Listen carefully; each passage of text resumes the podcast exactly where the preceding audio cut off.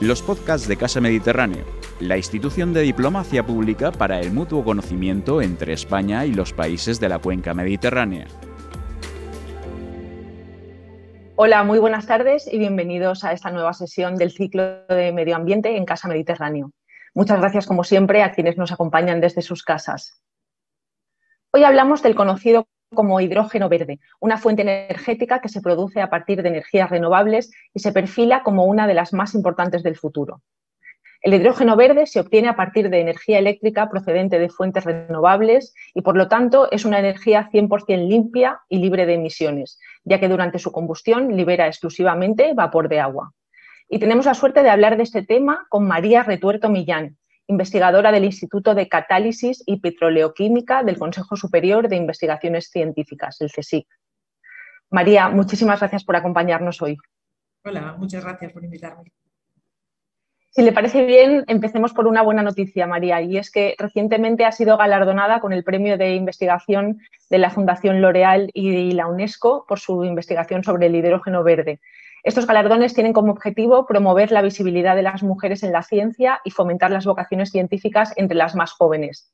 ¿Cómo ha vivido este reconocimiento y cuál es, en su opinión, eh, la situación actual de las mujeres en la ciencia? ¿A qué problemas añadidos cree que se enfrentan?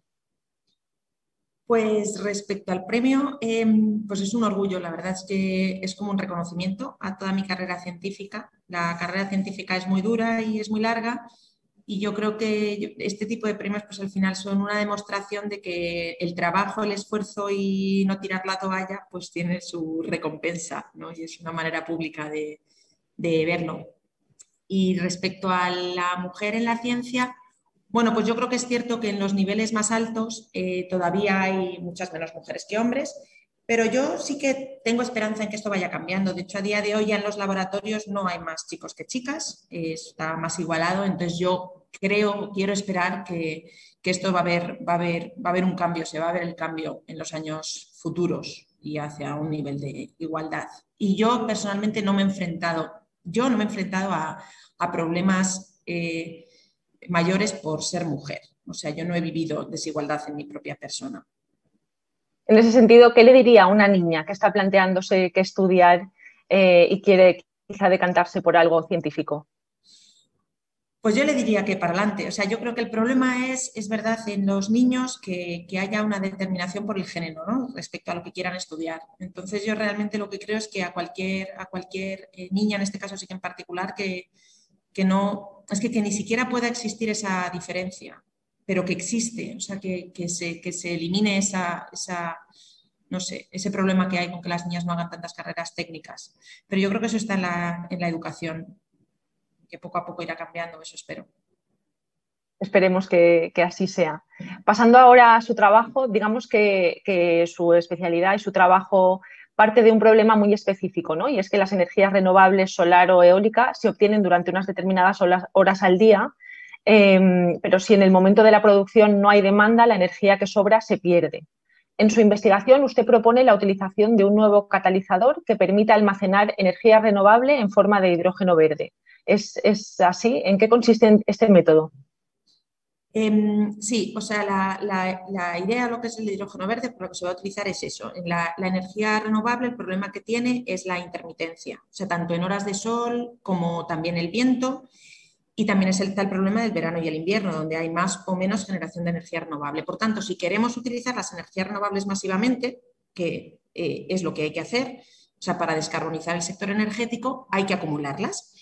Entonces, hay diferentes maneras de acumularla, eh, pero la más interesante, que luego hablaré de ello, es en forma de hidrógeno verde. Entonces, en mi proyecto lo que hago es exactamente eso. Eh, intento mejorar los dispositivos que acumulan la energía renovable en forma de hidrógeno. Y para ello eh, mejoro ciertas partes que son los materiales de los electrodos, que son catalizadores, para aumentar tanto su eficiencia como su durabilidad y además disminuir el precio, que es otro problema que tienen, que a día de hoy son todavía materiales bastante caros. ¿Y qué es, como decía, exactamente el hidrógeno verde? ¿Cuáles son sus principales ventajas? El hidrógeno verde es el hidrógeno que se produce simplemente a partir de la energía renovable y de agua. Es decir, solo se utiliza agua y estos excesos de energía renovable y para disociar esta molécula de agua en hidrógeno y oxígeno. Por tanto, ese hidrógeno es producido sin ningún tipo de contaminación. ¿De acuerdo? Entonces, eh, después tiene ciertas ventajas porque se puede incluir en muchos, eh, en muchos sectores. Es una manera, es decir, la energía renovable se puede acumular de diferentes maneras, como bombeo hidroeléctrico, eh, hidroeléctrico, con sales fundidas, con baterías, pero en estos casos la energía luego se tiene que transformar en electricidad. En el caso del hidrógeno verde no se, puede, no se tiene por qué eh, transformar en electricidad, que se puede también, sino que se puede incluir en muchos otros sectores. Y una vez obtenido, eh, ¿dónde se almacena? En España, por ejemplo, no sé si nos puede poner algún ejemplo y cómo se transporta. Pues hay diferentes maneras. Eh, la más habitual es a presión, o sea, es el hidrógeno directamente a unos 700 bares y se acumula en, tanques. En España, bueno, y en, el mundo también hay eh, cavernas, sobre todo cavernas de sal, donde se puede acumular. En España tenemos, tenemos varias. Otra manera que también es bastante interesante es eh, acumularlo en portadores, como pueden ser ya directamente amoníaco o líquidos iónicos, por ejemplo, de líquidos eh, orgánicos. Y luego hay otras maneras, pero que quizás están más en desarrollo, que son como sales como, como, como, em, como hidruros metálicos, pero en este caso la capacidad de almacenamiento volumétrica y gravimétrica es más pequeña, entonces esto bueno, puede ser interesante en ciertas aplicaciones eh, que ya se está usando.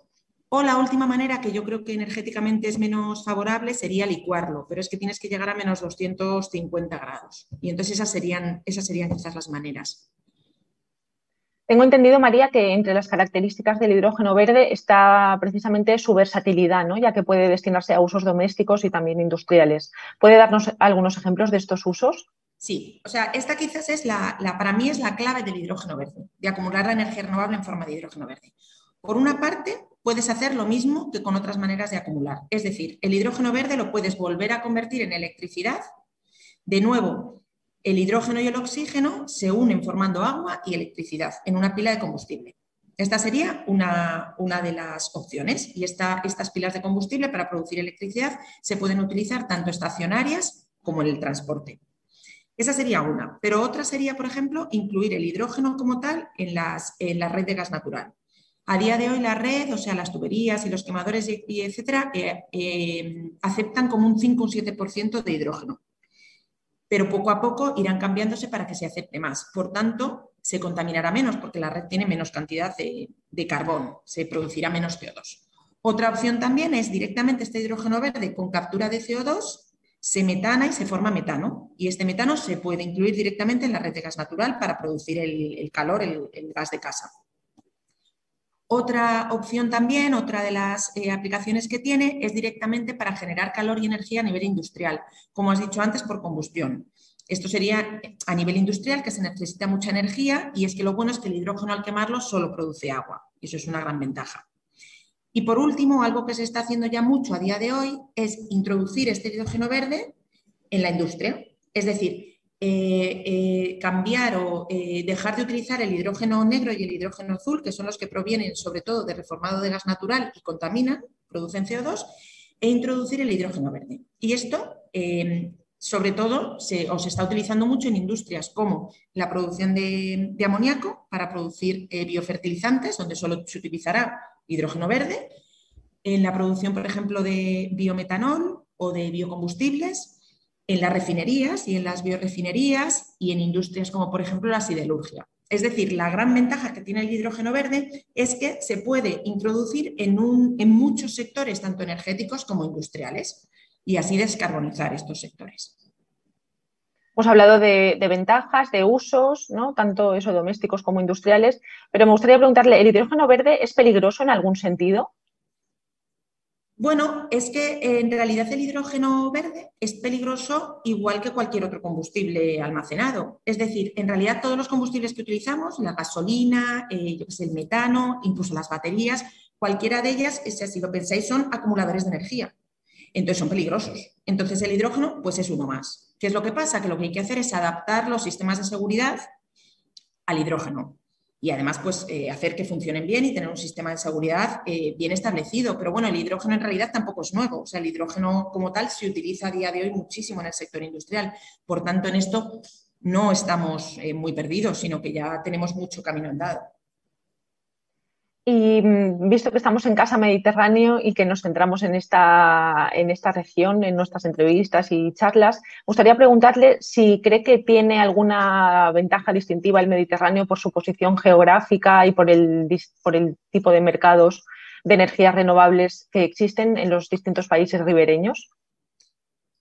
Bueno, yo creo que nosotros, o sea, todos los países mediterráneos, tenemos la gran ventaja de que tenemos una capacidad de producción de energías renovables muy alta por el sol principalmente, pero bueno, también por la eólica. Entonces, en ese sentido, pues claro, eh, podemos ser grandes productores de hidrógeno verde, si nos lo proponemos, porque podemos utilizar, podemos eso, eh, generar mucha energía renovable y acumularla como hidrógeno verde, y ahí tenemos una gran ventaja.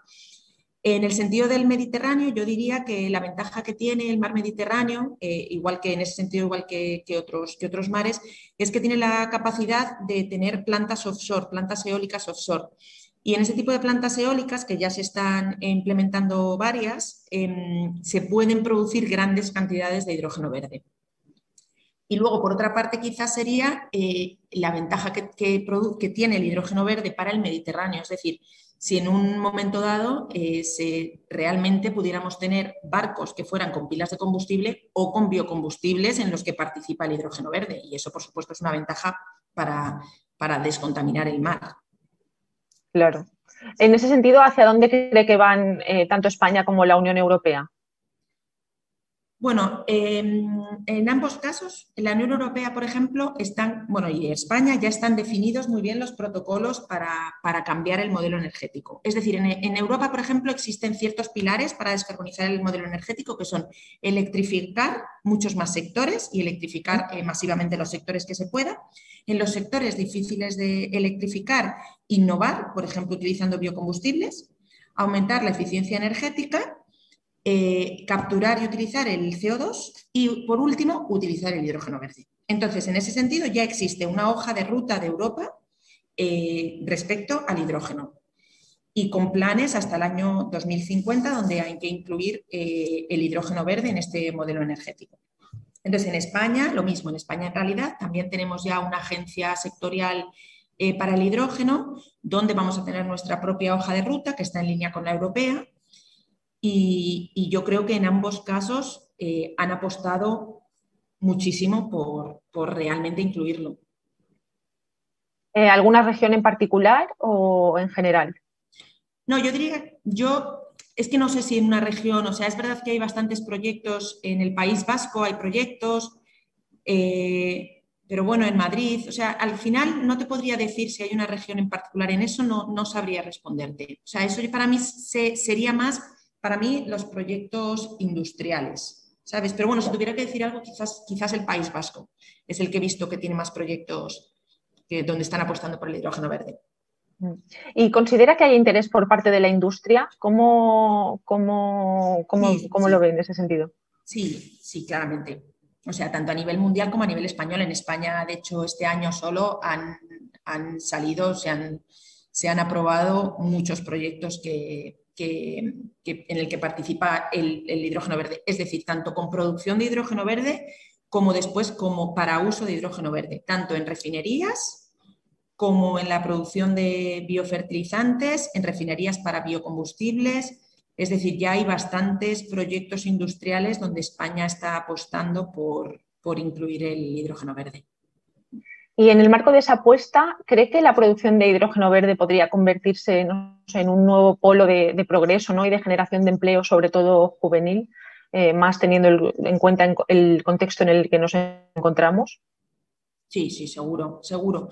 De hecho, hay uno de los proyectos, uno de los del País Vasco, que creo que publicó ayer o antes de ayer, que iba a generar 8.000 empleos. Esta, este, esta producción de hidrógeno verde, sí. O sea que sí, claramente es que va a haber un cambio, o sea, tiene que haber un cambio del modelo. Eh, es necesario descarbonizar el sector energético. Es que el sector energético solamente es causante de tres cuartos de las emisiones de gases contaminantes. Por tanto, ahí es que no tenemos otra opción. O sea, o lo cambiamos o no tenemos otra opción. Entonces, ¿qué pasa? El hidrógeno verde es una parte más en este cambio del modelo. Es decir, no va a ser la única, lo que hay que hacer es diversificar, ¿no? Utilizar todas las, todas las fuentes o todos los, en este caso es un vector energético, todo lo que, toda la parte que tenemos sostenible para modificar ese modelo. Y en ello, pues ya te digo, el hidrógeno verde es un punto y es un punto central en esta descarbonización. Me gusta cómo afirma que no hay otra opción, ¿no? Eh, y a la vez me pregunto si es realista pensar en el hidrógeno verde como alternativa energética verde, eh, como decíamos, a escala mundial frente a los combustibles fósiles. Sí, sí, sí, es que tiene que ser. O sea, como te digo, al final eh, no tenemos mucha no tenemos muchas opciones. O sea, los combustibles fósiles, es que si seguimos utilizándolos a día de hoy, destruimos el planeta. O sea, ni siquiera es ya que se acaben, es que destruimos el planeta. Entonces, no hay opciones. Entonces, por supuesto, el hidrógeno verde es lo que digo, es un eh, pilar más de los que hay que seguir para descarbonizar el sector. Y es absolutamente necesario. Vamos, desde mi punto de vista, y creo que es así. ¿Y cómo ve la introducción real de las pilas de combustible en el mercado? ¿En qué sectores cree que se incluirán primero? Pues las pilas de combustible yo creo, eh, por supuesto pueden ser estacionarias o en el transporte. Entonces estacionarias pues se podrían poner en un momento dado para acumular energía que tuviéramos de placas fotovoltaicas, por ejemplo, en el tejado de nuestra casa y tener una pila de combustible para acumular. Eh, y a día de hoy yo lo que creo es que realmente donde son interesantes es en el transporte, pero bueno, sí, es en el transporte de carga, es decir, en el transporte grande o de, por ejemplo, en autobuses, en camiones, en trenes que no tengan una red eléctrica, etcétera. Porque quizás para coches pequeños la batería funciona bien. Si no queremos, o sea, si, la autonomía de un coche es la suficiente, pues la, batería que tiene ahora mismo un coche eh, es suficiente para, darle esta energía al coche. Lo que pasa es que en carga tendríamos que poner muchísimas baterías y el peso sería enorme. Entonces, es en eso en lo que yo creo que realmente ahora tiene, tiene mucho interés poner pilas de combustible, porque en el fondo una pila de combustible es igual que una batería, es decir, es un coche eléctrico, pero en vez de cargarse y descargarse y llevar como todo el peso de la energía dentro, lo que tienes es un combustible que es el hidrógeno, que inyectas y cuando se gasta, porque ha producido el agua y la electricidad, vas a una hidrogenera, vuelves a introducir hidrógeno y puedes seguir. Entonces yo creo que para el transporte de carga y lo que digo, y quizás los trenes que no están electrificados, que no tienen la red, es, es la mejor opción, sin duda. Entonces, en esos, Perdona, perdona. No, no, perdona, adelante. No, no, nada, que no, que no se contamina. O sea, lo único que se produce es agua y la electricidad. Pero entonces en esos casos son ventajosas respecto al uso de baterías.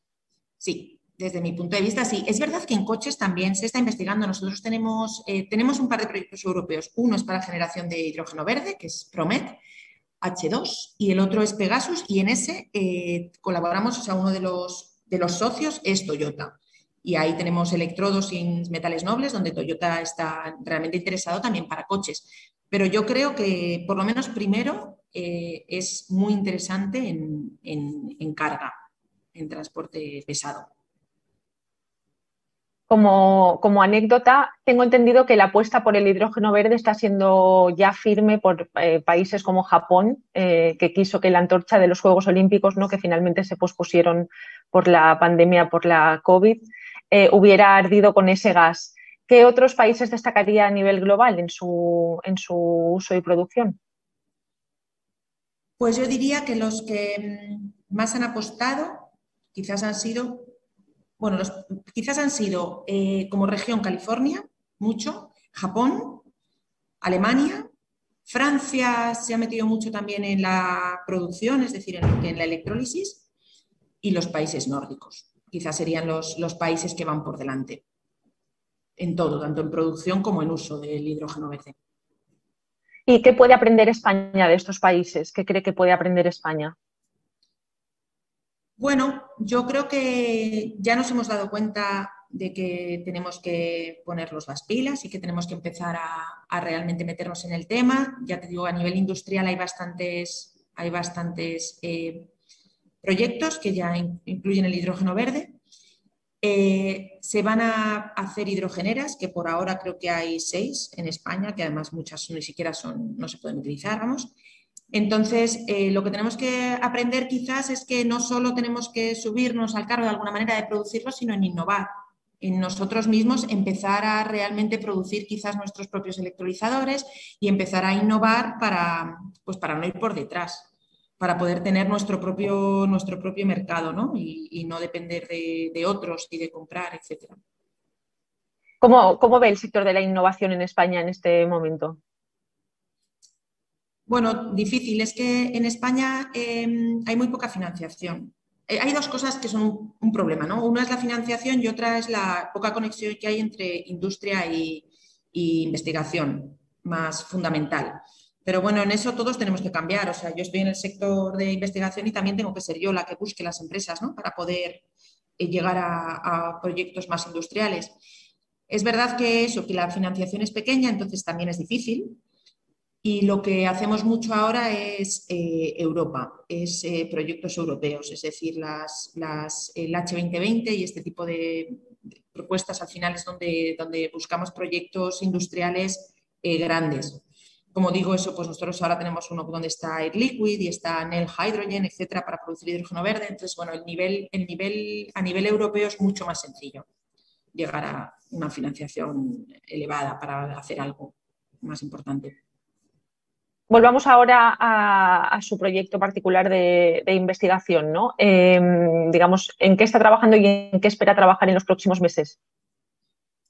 Pues por ahora tengo, he conseguido varios proyectos para seguir con, un tipo de, electrólisis, ¿no? de producción de hidrógeno verde a partir de energía renovable, que es la electrólisis ácida, la electrólisis PEM, que esta es como la ideal para, para acumular la energía renovable porque tiene una respuesta muy rápida a las fluctuaciones de energía renovable y luego son, son sólidas, con lo cual puedes apilar muchas y puedes generar mucho hidrógeno.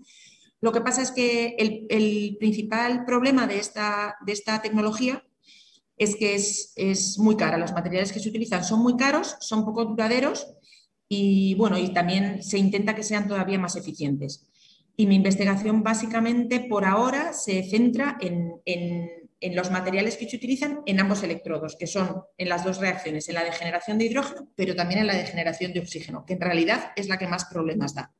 Entonces, la línea en la que voy a seguir centrada estos años, eh, por lo menos estos dos segundos años, es, estos dos siguientes años es en esa línea, además de otras líneas que llevamos paralelas, ¿no? que son las pilas de combustible, eh, otros las pilas de combustible de hidrógeno, también pilas de combustible de, de alcoholes, estamos trabajando, y luego otras líneas de electroreducciones de otras moléculas, otras partículas. O sea que, bueno, la verdad es que tenemos bastante, bastante trabajo que hacer interesante y, interesante también en el sector industrial. Eh, me gustaría finalizar preguntándole qué le diría a quienes nos siguen desde sus casas sobre el hidrógeno verde. ¿no? Es un poco un gran desconocido aún para, una gran parte de la población. Digamos, ¿cuál sería su mensaje? Pues yo diría que, mm, la descarbonización del sector energético es necesaria y que para ello eh, no existen varias opciones que es utilizar masiva, existe una única opción, que es utilizar masivamente las energías renovables. Y para hacerlo hay que poder acumularlas. Y dentro de las opciones de acumularlas, aunque van a existir muchas y seguirán existiendo muchas, una que se tiene que introducir es hacerlo en forma de hidrógeno verde. ¿Por qué? Porque este hidrógeno verde luego se va a poder utilizar en muchos sectores y de esta manera descarbonizar muchos sectores, tanto energéticos como industriales. Por tanto, quizás diría eso, que es que, es, que es eh, necesario introducirlo, eh, introducirlo en el sector energético. Bien, pues no sé si le gustaría añadir algo más como conclusión a, esta entrevista.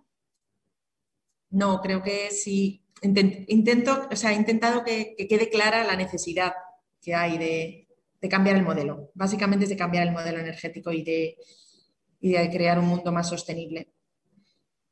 Pues con esa idea nos quedamos. María Retuerto, muchísimas gracias por acompañarnos esta tarde y a todos ustedes muchas gracias por seguirnos desde sus casas. Les esperamos en la próxima sesión de Casa Mediterráneo. Ha escuchado un podcast de Casa Mediterráneo. Para acceder a nuestras actividades y contenidos le invitamos a visitar nuestra página web y a seguirnos en nuestras redes sociales, YouTube, Instagram, Facebook y Twitter.